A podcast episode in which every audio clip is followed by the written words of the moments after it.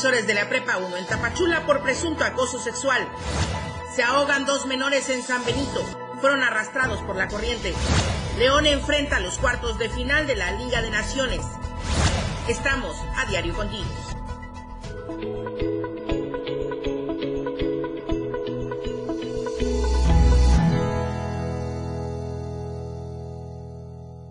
Muy buenos días, bienvenidos a la información en AM Diario. Soy Lucero Rodríguez Ovilla, le doy la bienvenida. En este martes 4 de abril de 2023, semana de vacaciones, también Semana Santa, y cada uno desde donde nos escuche, muchísimas gracias. Bienvenidos, el tráfico está bastante tranquilo en esta mañana, como no, hay vacaciones, no hay clases, entonces, pues está tranquila la ciudad. A quienes nos quedamos en ella hay que disfrutarla, hay que estar en familia en estos días agradables, tranquilos y los que se fueron de vacaciones a tomar las precauciones y todo lo necesario para volver con bien a casa. El hashtag del día de hoy, suspensión a acosadores. Es una información de la que voy a hablar en unos instantes más con Valeria Córdoba desde Diario TV Multimedia en el Soconusco, porque se le ha dado seguimiento a la denuncia de las estudiantes, de las alumnas de la preparatoria número uno en Tapachula. Entonces, esta es una información trascendental porque significa que se le está dando justamente el seguimiento a las investigaciones por denuncias de acoso en contra de alumnas y realizadas presuntamente por profesores. Vamos primero a las temperaturas. El clima en Diario TV Multimedia.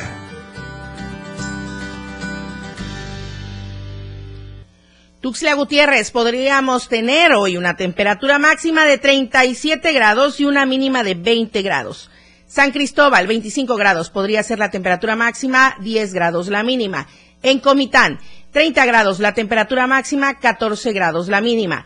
Tapachula, 35 grados como máxima y 21 grados como mínima podrían ser las temperaturas para este día martes, para que usted también prevenga, pero eh, además se ha dicho por parte de la Comisión Nacional del Agua que posiblemente lleguemos hasta los 40 grados en algunas zonas de nuestra entidad.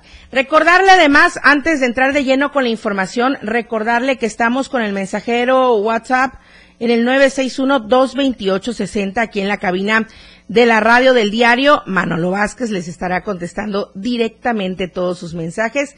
Les estaremos dando lectura y, por supuesto, a todo lo que usted nos comente durante esta transmisión. Eduardo Flores, por cierto, Feliz martes, saludos, dice desde la Perla del Soconusco. Eduardo Flores, igualmente para ti, muchas gracias por siempre seguir la información en AM Diario. Justamente, hola Tapachula.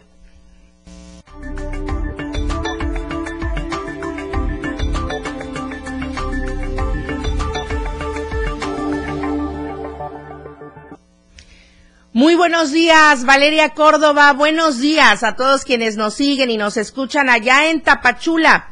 La información, Valeria, el día de hoy es bastante importante y trascendental porque estamos hablando de dar seguimiento a las denuncias por presunto acoso sexual en contra de alumnas de la preparatoria número uno allá en Tapachula y aparente y presuntamente realizadas por profesores. Buenos días. ¿Qué tal, Lucero? Muy buenos días. Como siempre, un placer estar contigo cada mañana. Y como acabas de adelantar, pues ya hay dos suspensiones por presunto acoso sexual en la preparatoria número uno de esta localidad. Recordemos, vamos a hacer un recuento de lo que pasó el pasado 8 de marzo en el marco del Día Internacional de la Mujer. Alumnas de esta institución colocaron un tendedero de la vergüenza en donde expusieron a alumnos y profesores por presunto abuso sexual y acoso también. Este, y bueno, a partir de esto, les posteriormente tuvieron represalias por este tendedero por parte de los directivos. Recordemos que estuvimos informando también que pretendían expulsar a las alumnas que hicieron este tendedero de la vergüenza. Bueno, Posteriormente, las alumnas no se quedaron calladas y siguieron con las denuncias, a lo cual pues la institución eh, ya se tornó eh, pues esta situación se tornó muy grave, muy eh, repercutió mucho, que inclusive pues ya autoridades educativas a nivel estatal intervinieron y bueno pues ya el director eh, Rafael Ovilla, que es director de educación media superior aquí en Chiapas, pues ya puso cartas en el asunto y suspendió a dos profesores. Esto de manera temporal, cabe destacar, en lo que se llevan a cabo las investigaciones y vamos a escuchar lo que nos dijo al respecto. Levantó el acta, el protocolo que te digo que necesitamos levantando un acta y ver en dónde está la responsabilidad y dónde recae. Y sobre eso nosotros trabajamos a través de ciertos apoyos que les damos a la escuela, a los alumnos, a, los familiares. Hasta ahorita no. Hemos, sí separamos a dos personas por probables vínculos de esta situación. Pero fuera de eso, dependiendo de lo que salga, el resultado ya la decisión final que vamos a ver. Y bueno, pues como bien escuchábamos, se informó que esto solo es de manera temporal en lo que pues se llevan a cabo las investigaciones, pero pues de ser eh, de ser verídico lo que las alumnas están comentando, pues sí se suspenderían de manera eh, pues de manera ya formal a estos profesores. Y bueno, pues por lo pronto siguen todas estas investigaciones y la situación aquí en la prepa 1 pues de todos modos está está todavía latente, las alumnas siguen este pues exhortando, manifestando toda toda su inconformidad debido a estos presuntos eh, actos de acoso sexual, Lucero. Oye, Valeria, entonces entiendo que esta es una cuestión netamente administrativa. Habría que saber, administrativa y por parte de la Secretaría de Educación, habría que saber eh, si los padres de las presuntas víctimas acudieron con las mismas a realizar su denuncia correspondiente, eh, porque pues no basta con que los muevan del centro escolar, mm, pues ellos podrían continuar ejerciendo su profesión y es ahí donde podría recurrir eh, o incurrir nuevamente en algún daño grave si es que se perpetró el delito, ¿no? Entonces, ahí sabes de casualidad si acudieron ya también a las instancias de procuración de justicia, además de este trámite administrativo.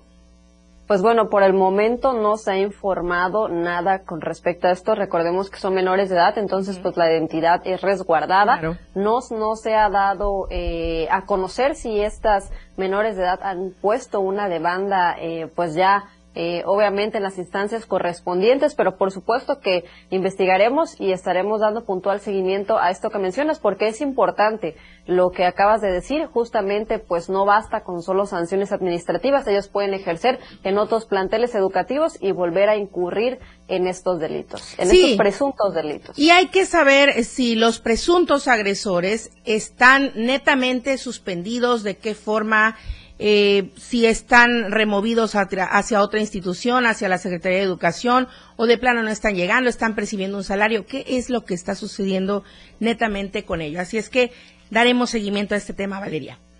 Claro que sí, Lucero, por supuesto. Estaremos informando a través de nuestros espacios. En otros temas te comento, en temas no agradables, que una menor de edad aquí también en esta localidad de Tapachula fue atacada por un perro raza pitbull. Y bueno, pues sobre estos hechos te comento que esta niña de 11 años de edad se encuentra delicada en el hospital del Instituto Mexicano del Seguro Social Nueva Frontera luego de que fuera atacada por un pitbull la noche del pasado sábado en la colonia Los Llanes, etapa 3.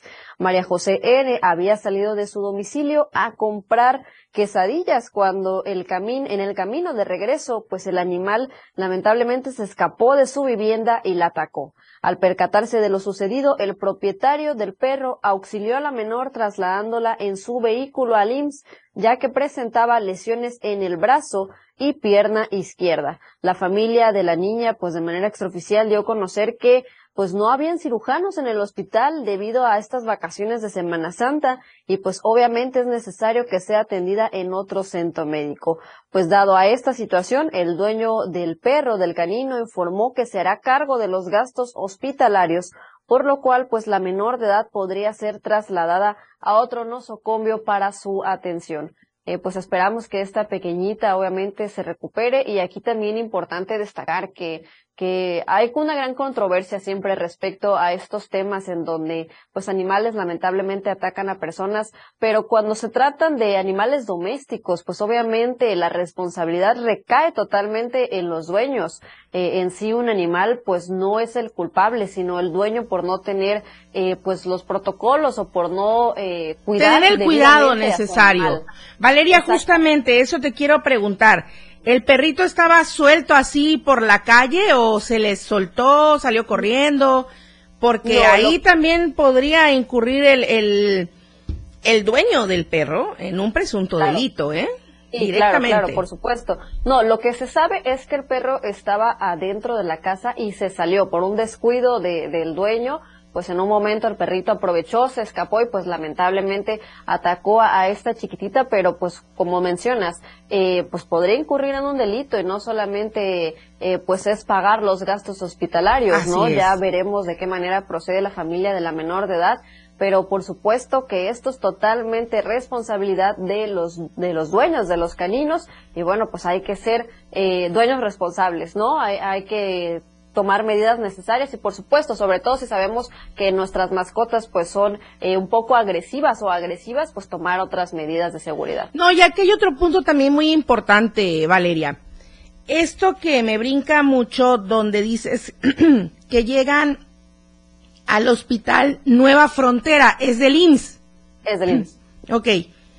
Em, desafortunadamente hemos visto en repetidas ocasiones y ahí hablo también a título personal, no solo en el IMSS, en las instancias de salud del gobierno federal y del gobierno del estado, no hay atención de especialistas porque, híjole, nos vamos todos de vacaciones y claro, todos tenemos derecho a vacaciones, pero siempre sustitutos, ¿no? Por supuesto, tiene que haber eh, médicos, de guardia que estén no se puede quedar atendiendo, sobre todo porque se incrementa mucho los accidentes durante las vacaciones. Y pues como mencionas, esto es algo que no es de ahorita, se ha visto en repetidas ocasiones y es muy lamentable que se deje a la población pues desprotegida en esta temporada.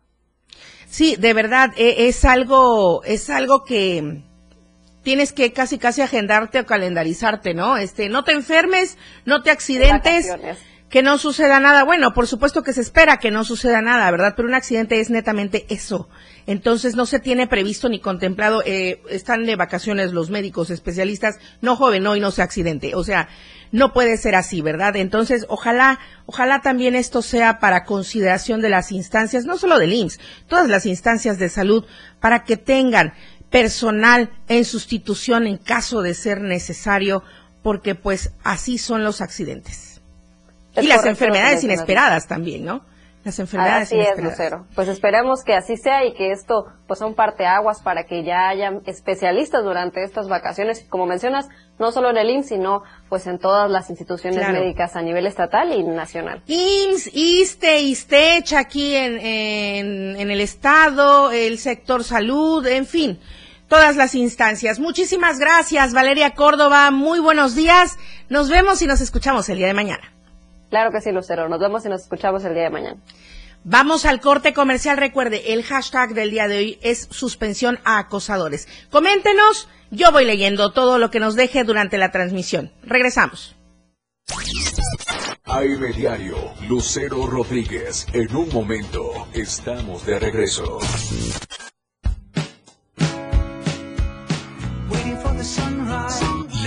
Del diario, transformando ideas contigo a todos lados. Las 8, con 14 minutos. Celebrando el Día de las Niñas y Niños. En la radio del diario sacamos el niño que llevamos dentro y te invitamos a que nos acompañes este domingo 30 de abril en punto de las 11 de la mañana en la plancha del Parque Bicentenario. Los locutores de la radio del diario se han disfrazado de tus personajes favoritos para alegrarte el día y te regalarán muchos juguetes y dulces. Pero sobre todo te harán pasar una mañana muy amena y divertida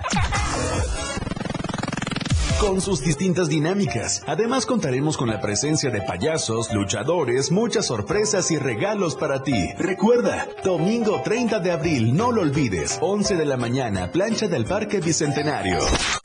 La radio del diario 97.7 FM. Sacando el niño que llevan dentro. Jugando contigo a todos lados. ¡Feliz! La radio del diario festejando a todos los peques de la casa, sacando el niño que llevan dentro. Yo soy tu amigo fiel.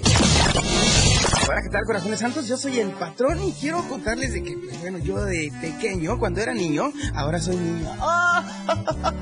No, no es cierto. Pues yo me despertaba los fines de semana viendo en familia con Chabelo. Me gustaba mucho jugar carritos de Hot Wheels y, bueno, disfrutar de toda la familia. Así que espero que también ustedes hagan lo mismo con su familia y disfruten del día a día. La radio del diario, divirtiéndote a todos lados.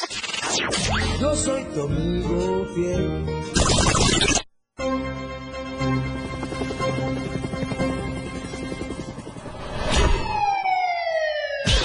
Cada momento en Chiapas, día a día, la información se genera cada minuto y Liliana Alonso y Fernando Cantón informan en Chiapas a diario. Chiapas a diario. De lunes a viernes de 2 a 3 de la tarde por el 97.7 FM. La radio del diario.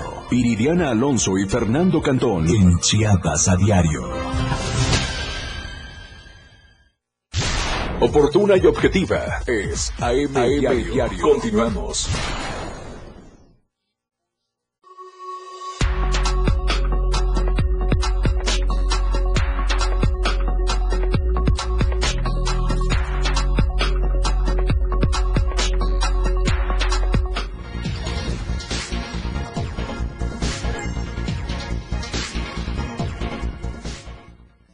Seguimos con más en AM Diario. Recuerde el hashtag del día de hoy con el que puede dejarnos sus comentarios. Es suspensión a acosadores.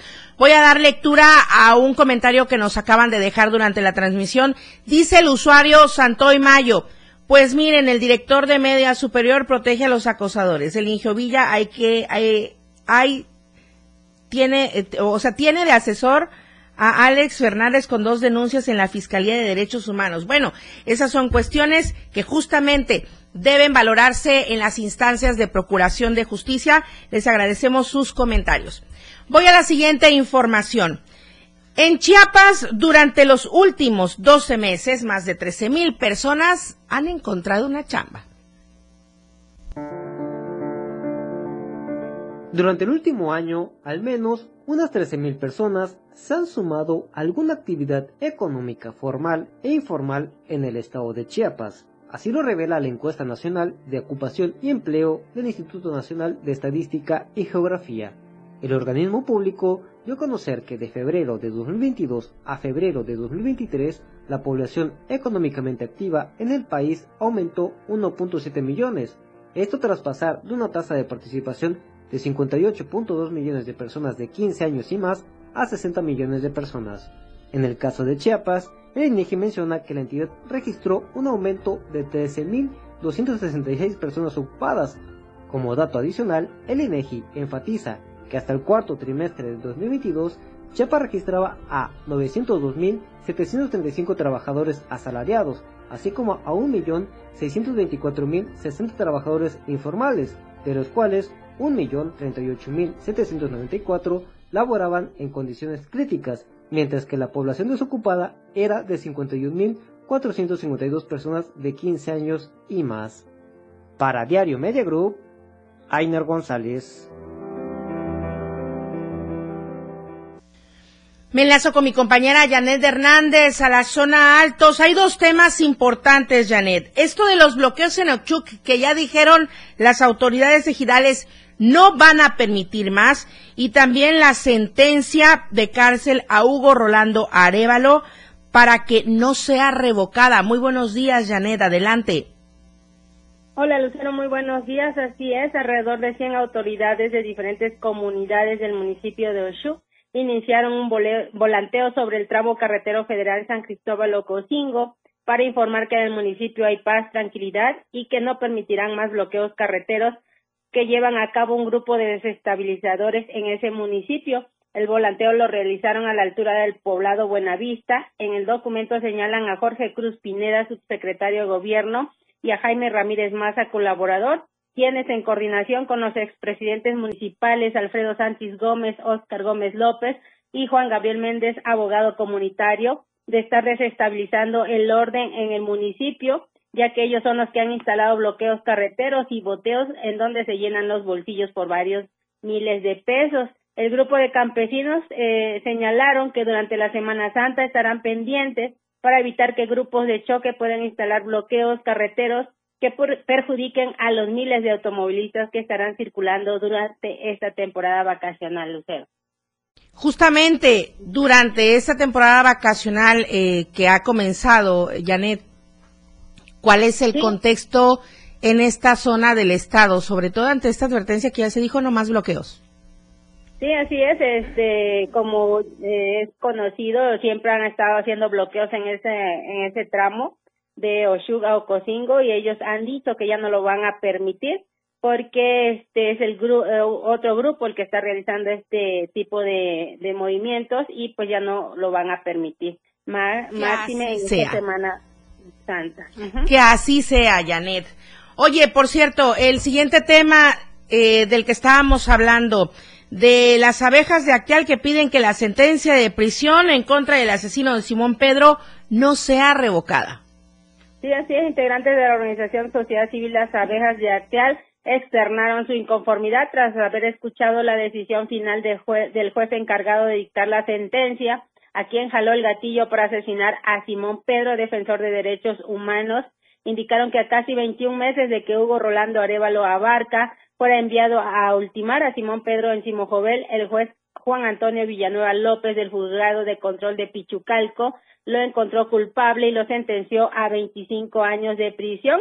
Agregaron que este juez decidió no mencionar para nada las causas del asesinato y el hecho de que Simón fuera ejecutado precisamente por ser un defensor de derechos humanos tampoco contempló ninguna medida para evitar que crímenes de este tipo se repitan en la región, ni para proteger a la familia de Simón Pedro, mucho menos a la comunidad de, israelitas, ni a la organización Las Abejas de Atial, de la que era un importante integrante. Denunciaron que el juez ordenó únicamente una reparación monetaria del daño ocasionado con este crimen, que evidentemente fue diseñado para sembrar miedo a todos, y es por ello que están pidiendo que ninguna eh, futura instancia reduzca el motivo de la sentencia como ha ocurrido en otros casos. Hasta aquí reporte, muy buenos días. Janet, las carreteras, los pasos hacia la zona alto, sobre todo hacia San Cristóbal, libres el día de hoy? Sí, así es. Hasta ahorita, ¿verdad? Totalmente, Esperemos. Está totalmente libre, así que pueden venir con toda la confianza, no hay ningún tipo de bloqueo. Perfecto, Janet Hernández, muchísimas gracias, muy buenos días. Buenos días. La denuncia ciudadana contra CFE que no atiende los reportes. ¿Será? ¿Usted cree? Aquí tenemos la información de Den Gómez.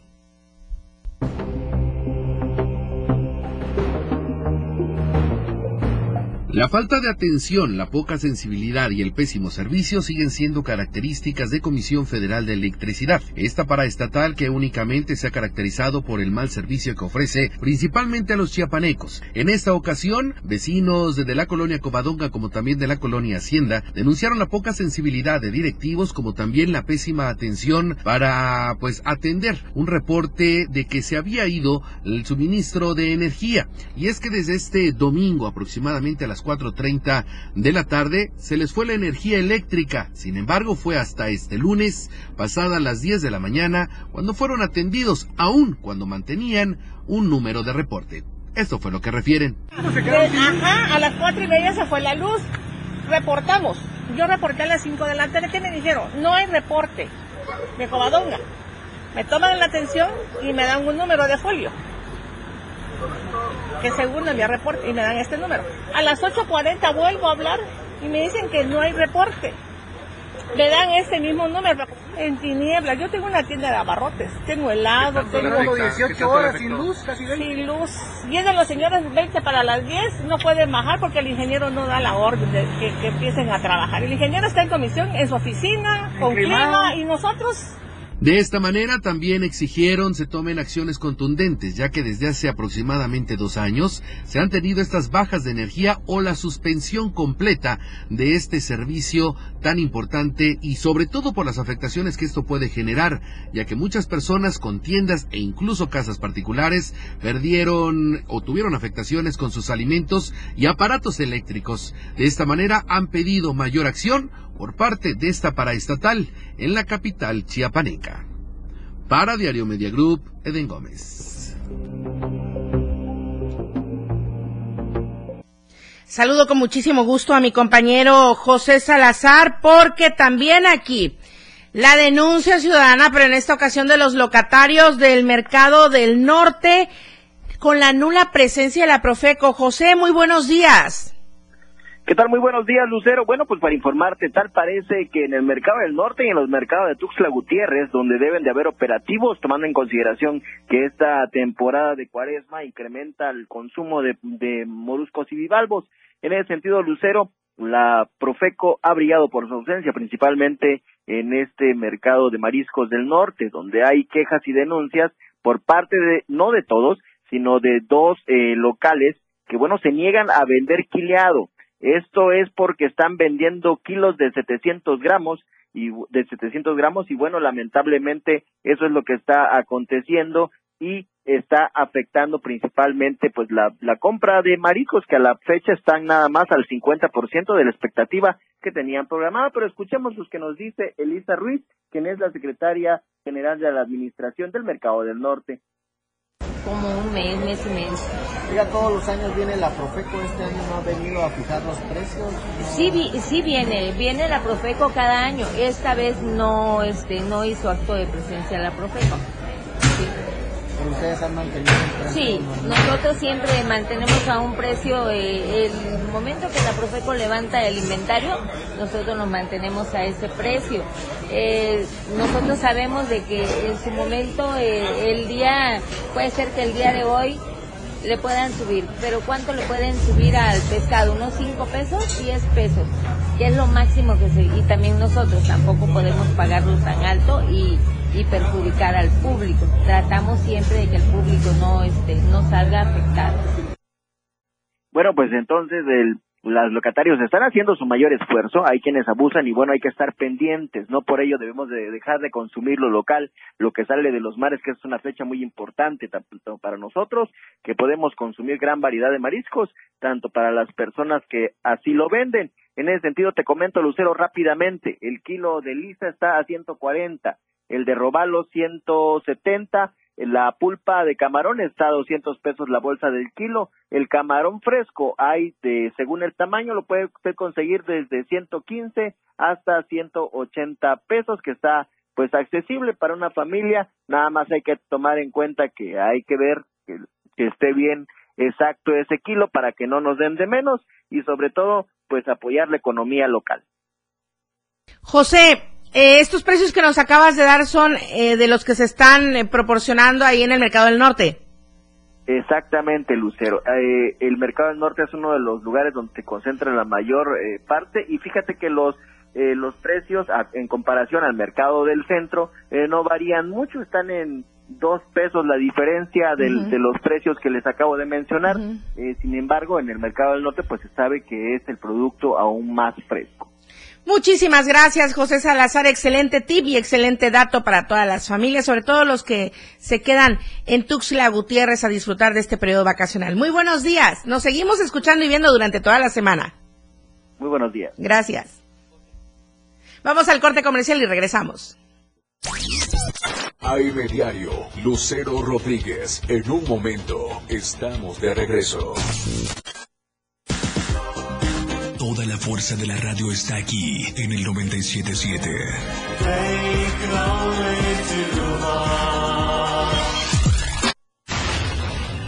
97.7. La radio del diario. Más música en tu radio. Lanzando nuestra señal desde la torre digital del diario de Chiapas, Libramiento Sur Poniente 1999 97.7. Desde Tuxtla Gutiérrez, Chiapas, México. XHGTC, la radio del diario. Contacto directo en cabina 961-612-2860. Escúchanos también en línea. www.laradiodeldiario.com 97.7, la radio del diario. Más música en tu radio. Las 8 con 29 minutos. Fundación Toledo es una organización enfocada en la educación. Desde nuestra fundación hemos realizado varios proyectos para poder llevar a cabo nuestro objetivo principal, apoyar la educación en Chiapas, especialmente en las zonas rurales marginadas. A pesar de ser una organización joven, somos apasionados de lo que hacemos y entendemos que la educación juega un papel importantísimo en las personas, ya que ésta se ve reflejada en el desarrollo de su país. Para conocer más de nosotros, visita nuestras redes sociales en Facebook e Instagram como Fundación Toledo y nuestra página web en www.fundaciontoledo.org. ¿Por qué es valioso tramitar tu INE si cumpliste 18 años? Porque es muy importante que mis valores se vean reflejados en las decisiones de mi país. Porque por fin mi voz va a contar. Porque ya es tiempo de tomar mis propias decisiones. Ya puedo tomar decisiones, ya puedo votar. Así empecé mi cumpleaños, yendo por mi INE. Si ya cumpliste 18 años, ve al módulo del INE y tramita tu credencial. Haz tu cita en INE.mx o llama a INETEL 804-33-2000. Mi INE es valioso porque me identifica y nos une. INE. Cultura y ciencia, un espacio para entender los cambios de la vida diaria, impulsando los nuevos valores chiapanecos. Escucha a Ángel Cañas y Rafael Molina todos los sábados de 9 a 10 de la mañana, con sus invitados, en el que abordarán temas relacionados a los ámbitos cultural y científicos, cultura y ciencia, siempre a la vanguardia, por la radio del diario 97.7 FM, a todos lados. Contigo, a todos lados. 97.7 FM. Lucero Rodríguez ya está de regreso para informarte en AM Diario.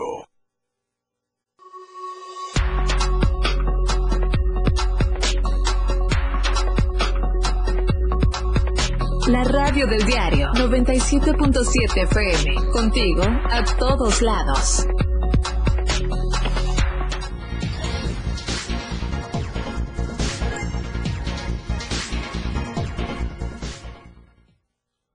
Estamos de regreso en el Diario y es momento de la información deportiva hoy con Jorge Mazariegos. Muy buenos días.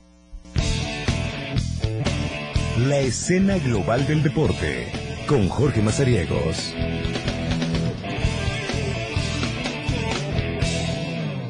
¿Qué tal, Lucero? Qué gusto saludarlos este martes 4 de abril. ¿Le parece? Vamos con la información deportiva y es que pues hace unos días acá en Tuxtla Gutiérrez por primera ocasión se realizó una de las ediciones de la Copa de Gushu Kung Fu Taiyon. Eh, pues es una escuela que originalmente está allá en San Cristóbal de las Casas. 11 ediciones se han realizado allá en la ciudad Coleta y la edición eh, número 12 la hicieron precisamente en Tuxtla Gutiérrez en la unidad deportiva Panchón Contreras, acá en Tuxtla Gutiérrez en el lado norte-oriente.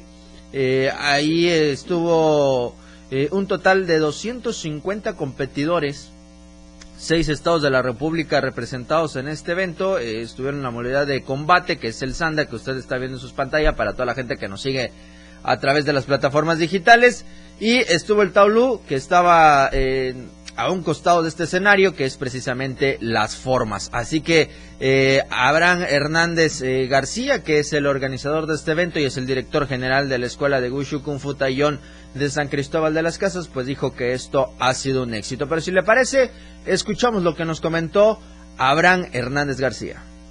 Nos mantenemos después de la pandemia y todo eso que estuvo como un poco bajo nos hemos ya recuperado y estamos en la preparación. Este es el escenario también para conformar la selección que nos va a representar en el Nacional en el mes de mayo en Sinacantepec, Estado de México, en donde eh, estamos conformando una selección competitiva. Y sí, precisamente este evento ha sido también un selectivo para todos aquellos chiapanecos dentro de esta disciplina que eh, buscan su lugar en la delegación chiapaneca. Ya lo decía eh, Abraham Hernández, que pues esta decimasegunda edición de la Copa eh, de Wushu Kung Fu Taiyon, pues eh, también sirve para conformar a los representantes. Se irán en el mes de mayo allá en el Estado de México, en donde también comenzarán los trabajos porque se dará seguimiento a tener una oportunidad dentro de la delegación mexicana, ya con miras a los eventos internacionales que respalda la Federación Internacional y que también apoya pues, la Federación Mexicana de Wushu y Kung Fu en nuestro país. Así que de esta manera la segunda edición se declaró con un total eh, éxito con 250 competidores y que por vez primera se realizara acá en Tuxtla Gutiérrez. Hablando del fútbol, pues bueno, ya eh, se consumieron 13 jornadas dentro del clausura 2023 de la Liga MX ya a nada de que termine este torneo en su fase regular y bueno, los heces aún continúan, le tocó a Hernán Cristante, el director técnico de Juárez, después del resultado del fin de semana ante el Puebla, pues eh, han dicho ya los directivos de este plantel que no hay nada más que hacer con el tema de la dirección técnica para el equipo de Juárez. Así que con ello, el señor Hernán Cristante deja de eh, participar más como el estratega del eh, cuadro de Juárez y a la espera porque se ha dicho que hay quizá oportunidad de presentarse para algunos otros pues bueno ya técnicos también con oportunidades de volver a la Liga MX porque según ESPN una de las cadenas líderes en el deporte pues dio a conocer que son cinco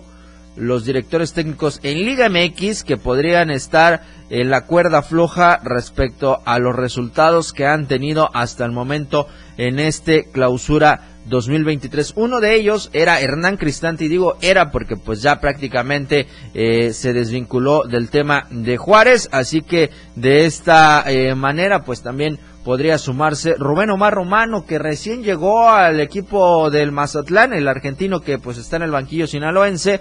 También eh, hay que recordar que el equipo de Mazatlán pues está en los últimos lugares dentro de este. Marco Antonio Ruiz de Tigres también, así es Maro Ger de eh, los Gallos Blancos del Querétaro, que por cierto, la trifulca que otra vez volvieron a armar allá en el estadio de la corregidora con el juego ante Pumas. Antonio Mohamed, que ni siquiera ha llegado a, Pumas y pues ya eh, ahí está la complicación. Benjamín Moran por parte del equipo del Atlas. André eh, Jardín, que es el estratega del San Luis, podrían ser los que completen esta lista de estar en la cuerda floja en lo que resta de este clausura 2023, que prácticamente son cuatro fechas, lo que le resta al torneo para ya eh, conocer a los cuatro equipos que van a estar dentro de manera directa en la liguilla y los ocho más que van a estar en el juego de reclasificación. Así que pues vamos a esperar cómo eh, apuntan esta situación de los eh, cambios en cuestiones de banquillo técnico. Por lo tanto vamos a esperar también quién asigna o designa, mejor dicho, el equipo de Juárez para sustituir al señor Hernán Cristante. Y hablando del fútbol, pero el día de hoy allá en Guanajuato, allá en León, se estará disputando el partido de ida de los cuartos de final de la Liga de Naciones después eh, de haber eh, superado la fase de los octavos, pues ya el equipo de los Panzaverdes ya están listos para recibir al equipo del Biolic Athletic Club, un equipo militado en la Liga de Haití.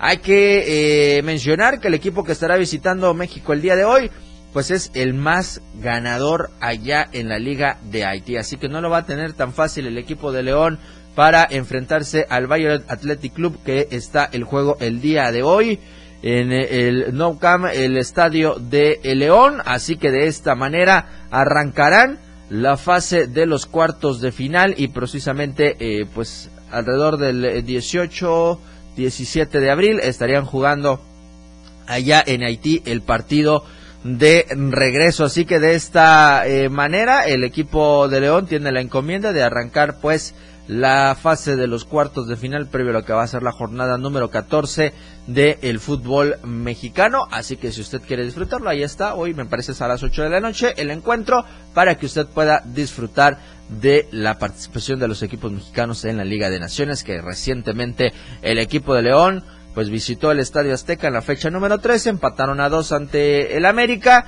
y ahora tienen que llegar con la mentalidad de sacar ventaja en casa ante el Violet este martes. Así que de esta forma la Liga de Naciones continúa con la actividad para los equipos mexicanos. Yo quiero recordarle que hoy a las 12 nos podemos escuchar a través del 97.7 FM, la radio del diario con la remontada. Vamos a estar platicando de todo lo que ha sucedido este fin de semana, porque sí hay temas muy interesantes en el mundo deportivo y más de manera local, así que lo vamos a estar tocando hoy a las 12 del día y en la remontada junto a Eduardo Solís, así que los esperamos, recuerde a través de la frecuencia del 97.7. Lucero Rodríguez, que tengas un excelente martes. Gracias, Jorge Mazariegos. Igualmente, ¿qué tema importante y prioritario se estará abordando hoy en la remontada? Pues ayer eh, dejamos el tema pendiente de la violencia que hubo allá en el Estadio Flor del Sospó. Vamos hoy a analizarlo todo con Eduardo Solís con el tema eh, dónde están las autoridades, eh, qué hace o qué va a hacer la liga de la tercera división, habrá alguna sanción para los equipos involucrados. No es solo salir y decir repruebo la violencia en el estadio porque no solucionas nada. si ya tenías al venta sujeto de identificado, eh, promueves la venta de alcohol. En Pero oye, perdón, no solo fue un sujeto, ¿eh? O No, sea, ahí eh, tenemos las fotos que, que ayer escuchaba, nos lo proporcionó Francisco Constantino, a- a- un saludo a- al buen Paco Constantino. Eh, pues no solo es en, la, en, en el tema de la tribuna Lucero, sino que eh, en el video también se aprecia que los jugadores de la UDS trataron también de saltar la malla No. y de meterse al asunto. Yo entiendo eh, cuando ves quizá algún familiar que esté en las gradas y que está sucediendo en estas cosas, pero creo que tú como principal eh, protagonista en el juego eres el primero en promover que no haya violencia y no alentarla o no apoyarla si ya viste que en las gradas está sucediendo eso. Pero en el video sí se aprecia que hay ah, al menos dos jugadores que tratan pues también de involucrarse en el tema. Afortunadamente y acertada la intervención del resto de los compañeros de equipo del otro eh, conjunto de las lechuzas y también parte ahí del silbante que al final también terminó yéndose de las manos el tema del control eh, de ver que no se reanudara el juego hasta que todo el tema de la violencia quedara ya No, eh, pues cómo, de- cómo iba a seguir el juego, ¿verdad? Y aquí lo más preocupante de verdad es la venta, insisto, la venta de bebidas alcohólicas a menores de donde edad. llegan menores, ¿eh? Donde llegan menores, donde se han eh, hecho juegos desde leyendas, donde hay un eh, par de equipos instalados ahí como sedes para la tercera división profesional. Se habla que el estadio no tiene las medidas reglamentarias, que necesita mucho mantenimiento. Eh, llegan menores de edad de la tercera división de la Liga Municipal, que es la que tiene a cargo el recinto. Bueno, en fin. Familias completas de aficionados. No hubo, eh, asistencias médicas o se ven muy nulas en temas de eventos así, así que pues ya estaremos platicando todo esto. Qué lamentable situación. Estaremos atentos en punto de las 12 en la remontada. Jorge, muchas gracias. Gracias a ti, Lucero. Muy buenos días. Vamos al corte comercial. Recuerda, estamos con el hashtag suspensión a acosadores. La información continúa en AM Diario, después del corte.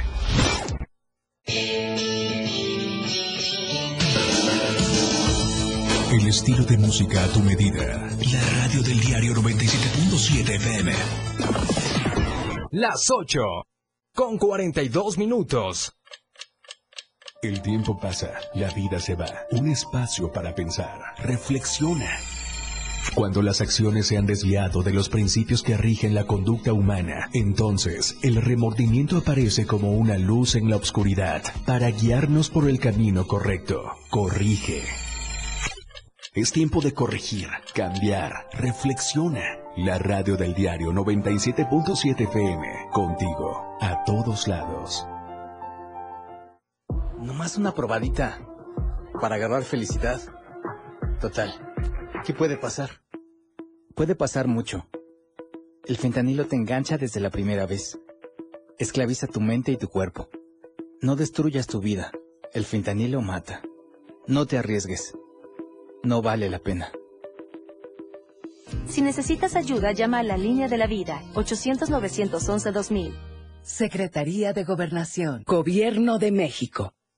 Caminando con Los Ángeles, un programa donde encontrarás la conexión con Los Ángeles, donde se hablan temas de luz. No hay nada más hermoso que compartir los temas de luz de los ángeles y arcángeles. Acompáñanos todos los martes y jueves de 10 a 11 de la mañana por la radio del diario 97.7, contigo a todos lados. En el 97.7 FM, la radio del diario se escucha el rock de todos los tiempos y todos los géneros. Escúchalo en Rock Show, conducido por Miguel Sengar. Más de 15 años hablándote de rock. Por el 97.7 FM, la radio del diario. Si es bueno y es rock. Escucha grandes grupos y solistas en Rock Show. De lunes a viernes, de 8 a 9 de la noche.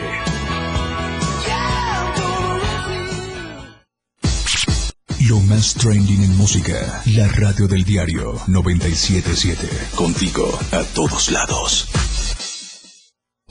Ella ya está preparada para informarte en AM Diario. Continuamos.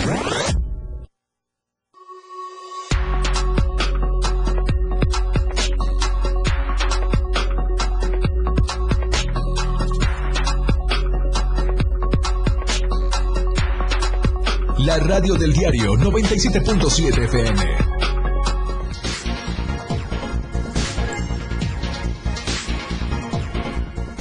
Estadísticas, reportes, información. COVID-19. Son dos casos positivos por COVID-19 en las últimas horas reportados por la Secretaría de Salud en los municipios de Comitán y Ocosingo. Las medidas sanitarias, sobre todo durante el periodo vacacional, usted ya la sabe. El uso adecuado del cubrebocas, el lavado frecuente de manos, evitar las aglomeraciones y acudir a los módulos de vacunación. Luis Carlos Silva está en la línea telefónica. Te saludo con mucho gusto hasta la Ciudad de México. Muy buenos días. Muy buenos días, Lucero. También te saludo con gusto, al igual que a los amigos del auditorio, deseándoles un buen martes. Para informarles que en el caso de los 43 de Ayotzinapa, que todavía, pues a poco más de ocho años, no hay noticias de su paradero, Jesús Murillo Caram, quien fue Procurador General de la República en tiempos de Enrique Peña Nieto, continúa con un estado crítico de salud. Su defensa ha solicitado, pues, que de inmediato se le traslade a un hospital, tomando en cuenta que, se encuentra, que él se, se, padece un problema muy fuerte de hipertensión y sobre todo problemas cardíacos que ponen en riesgo su vida. A pesar de estas circunstancias, la defensa no ha logrado hasta el momento que el juez de la causa, Lucero Auditorio, le otorgue esta posibilidad de tener prisión domiciliaria. Esto le permitiría a la hora implicado, pues tener una revisión médica eh, conducente respecto a su estado de salud, mientras que se advierte la posibilidad de que existan otras pesquisas que puedan orientar a la Fiscalía General de la República para conocer la, verdad histórica y científica de la desaparición de estos 43 jóvenes. No hay que olvidar que ellos están, bueno, siendo afanosamente buscados por sus familiares, principalmente por sus padres, en, ante diferentes, diferentes instancias, principalmente la Fiscalía General de la República y algunos organismos internacionales. En más información te quiero dar cuenta que el día de ayer hubo un sismo con epicentro en las costas de Oaxaca que se sintió pues leve y moderado aquí en la capital de la República Mexicana. Se activaron las alertas sísmicas y bueno, hubo un operativo de inmediato por parte del gobierno de la Ciudad de México que encabeza Claudia Sheinbaum, salieron los helicópteros a sobrevolar las 16 alcaldías, no se reportan daños de ningún tipo, ni tampoco lesionados ni víctimas, solamente el pequeño susto con un sismo de 5.5 grados en la escala de Richter que sacudió precisamente un poco la Ciudad de México. Y en más información les comento que esto permitirá, dice la jefa de gobierno, estar atentos porque definitivamente somos un país que se encuentra en zona sísmica y no hay que bajar la guardia tomando en cuenta que la protección civil es el mejor de, las mejor de las herramientas ante este tipo de eventos de la naturaleza. Regreso contigo al estudio, Lucero, te mando un abrazo y como siempre, estamos al pendiente desde la Ciudad de México. Muy buenos días. Pero afortunadamente no hubo más que el susto. Muchas gracias, Luis Carlos Silva. Muy buenos días, estamos en contacto. Nos vemos y nos saludamos mañana. Con todo gusto, buenos días. Gracias. La toma de nota para la sección 40 con su dirigente Obed Valderas Tobilla.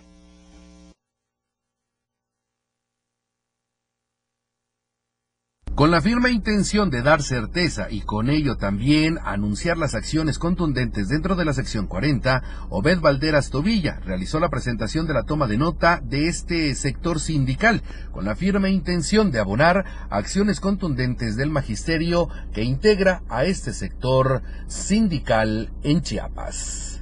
Fuimos beneficiados por la mayoría del voto de nuestros agremiados que decidieron emitir su sufragio a través del voto universal, libre, secreto y directo. Una vez convocado, nos hiciera entrega de la toma de nota correspondiente, donde el Tribunal Federal de Conciliación y Arbitraje nos hace eh, de manera legítima, eh, ya como secretario general de la sesión 40, y este comité ejecutivo seccional que tendrá funciones del 18 de marzo del 2023 al 17 de marzo del 2027. Aseguró que se inició el trabajo de recorridos desde el pasado 16 de marzo, considerando que la elección fue dos días antes. Sin embargo, al tener el triunfo y sobre todo la confianza del magisterio chapaneco, abonaron a que exista primeramente un diálogo recorridos y con esto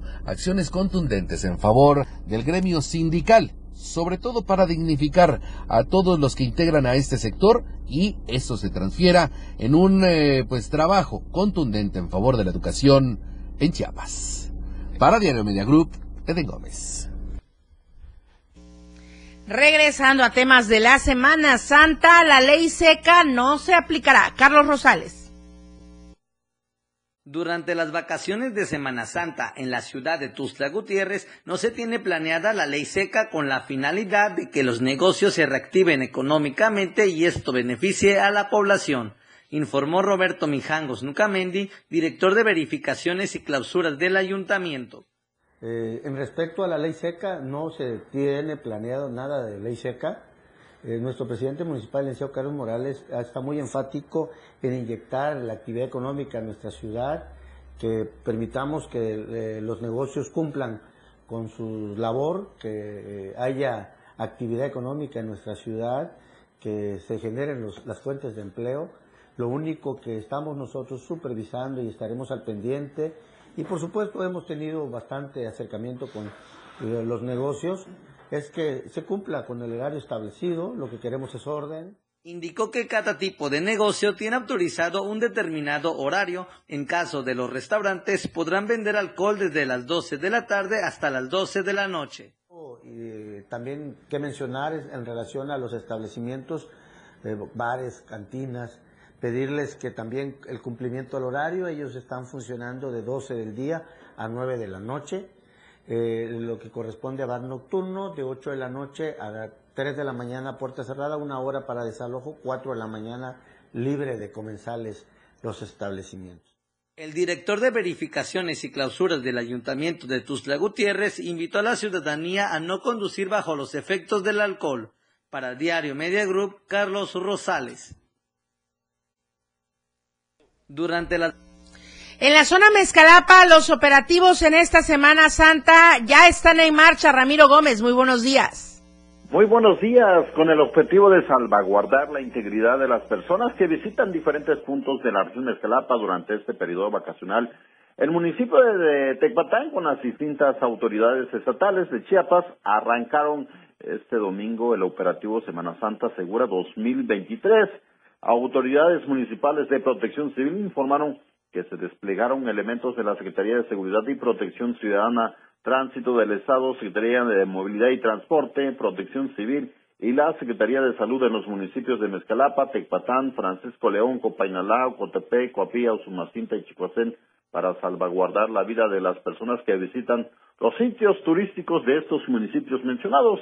Dijo que tendrán una atención prioritaria los municipios más concurridos durante la temporada vacacional, que son Tecpatán, Chicoacén, Coapilla y Mezcalapa, así lo dio a conocer el delegado regional de Protección Civil. Y en este operativo que culmina el 17 de abril participan los tres órdenes de gobierno quienes cumplirán las instrucciones del gobernador del estado de Chiapas, Rutilio Escandón Cadenas, de salvaguardar la integridad de la población en general y de los visitantes nacionales, estatales y municipales. Informó para Diario de Chiapas Ramiro Gómez. Gracias, Ramiro Gómez. Muy buenos días. Y vamos a seguir con más justamente hablando de el cuidado durante este periodo vacacional. Para esta Semana Santa está prevista la presencia de militares, guardias nacionales, policías estatales y municipales en las playas de nuestro estado de Chiapas y otras del litoral mexicano. Aquí en el estado, el operativo Seguridad Semana Santa 2023 Arrancó en Puerto Madero, tendrá la participación de distintas corporaciones de seguridad pública y el ejército, además de 163 puestos de auxilio en 43 centros ecoturísticos en donde participarán 3.215 elementos de seguridad estatal, 232 salvavidas, además de otro número de elementos de Guardia Nacional, Sedena, Semar y el resto de corporaciones federales y también municipales. Además, en el contexto del periodo vacacional por la Semana Santa, el Instituto Nacional de Migración también dio a conocer que en todo el país, a través del programa Héroes Paisanos, instalará 221 módulos de atención en 32 entidades del país para atender a paisanos y personas en condición de migración. Este despliegue de fuerzas de seguridad comenzó, hay que recordarlo, el pasado 31 de marzo y está previsto que concluya el próximo 15 de abril. En tanto, los principales destinos turísticos serán blindados para resguardo de los visitantes. Aquí en Chiapas, por lo menos se toman en cuenta 10 playas. ¿Cuáles son? Bahía Santa Brígida, Bahía de Paredón, Puerto Arista, Boca del Cielo, Chocohuital, Las Garzas, Barra de San José, Barra San Simón, Puerto Chiapas y Playa Linda. La nota roja de la verdad impresa diario de Chiapas. Lo que acontece minuto a minuto. La roja de diario de Chiapas.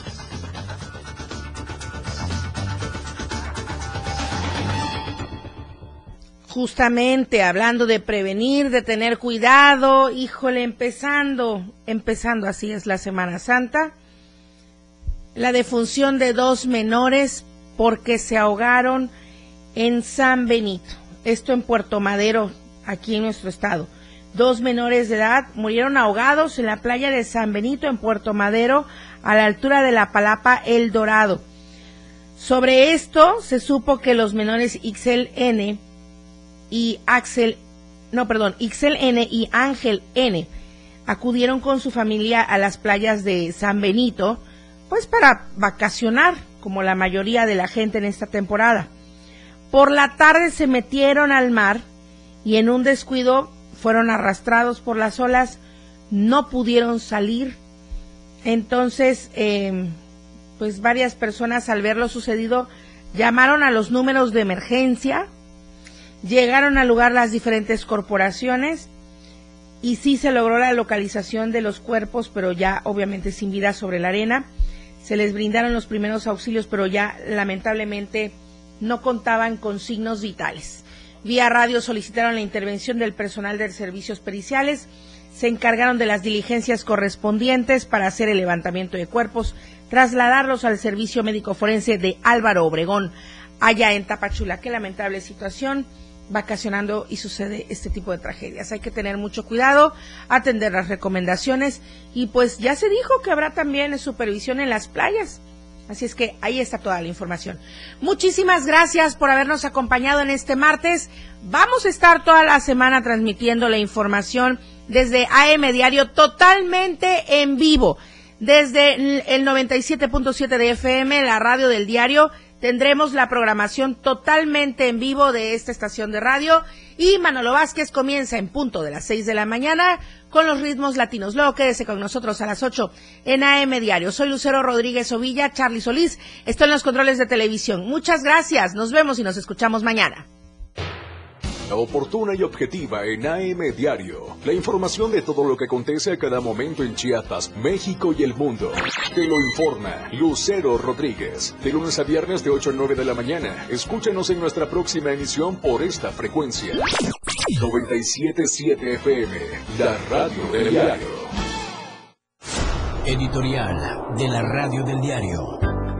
Este lunes, Alejandra del Moral y Delfina Gómez iniciaron sus campañas proselitistas en busca del voto con el que pueda convertirse una de ellas en la primera mujer que gobierne el Estado de México. Sin embargo, Delfina Gómez, candidata de Morena, ha comenzado su periodo de campaña de la peor manera, es decir, haciendo trampas y valiéndose del proteccionismo del partido gobernante para emprender una campaña sucia en contra de su oponente. Mientras Alejandra del Moral, candidata de la coalición PRI-PAN-PRD, ha venido sumando preferencias gracias a sus propuestas de gobierno innovadoras, como fortalecer los mecanismos de protección y seguridad para las mujeres y mejorar el transporte público y la movilidad del Estado. Delfina Gómez ha sido descubierta condicionando los programas sociales a cambio de votos a su favor. Aparte, mandó colocar espectaculares fuera del plazo permitido en el municipio Los Reyes La Paz, hecho que fue documentado y que cuenta con fe de notario público. A todo esto, no olvidemos que Delfina Gómez, siendo alcaldesa de Texcoco, les descontó arbitrariamente 10% de su sueldo a 472 trabajadores y que parte de ese dinero sirvió para financiar a Morena. Así las cosas en el Estado de México. La candidata de